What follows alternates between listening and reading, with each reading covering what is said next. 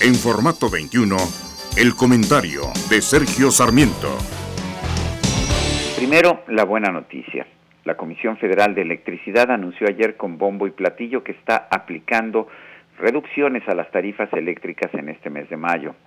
La mayor baja es en la tarifa industrial que tendrá un descenso de 12.5% con respecto al mes de abril. También habrá una disminución en la tarifa comercial, la cual será de 8.2%. Mientras tanto, la tarifa residencial de alto consumo tendrá un descenso de, 2, de 4.8%. Pero ahora viene la mala nueva. A pesar de estas bajas de mayo, las tarifas eléctricas de la industria estarán en este mes de mayo 10.1% por arriba de las que tenían hace un año.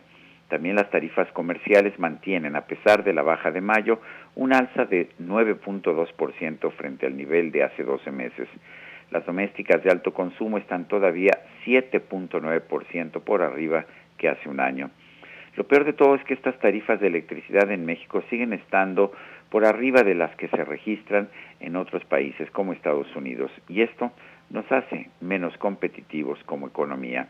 Yo soy Sergio Sarmiento y lo invito a reflexionar.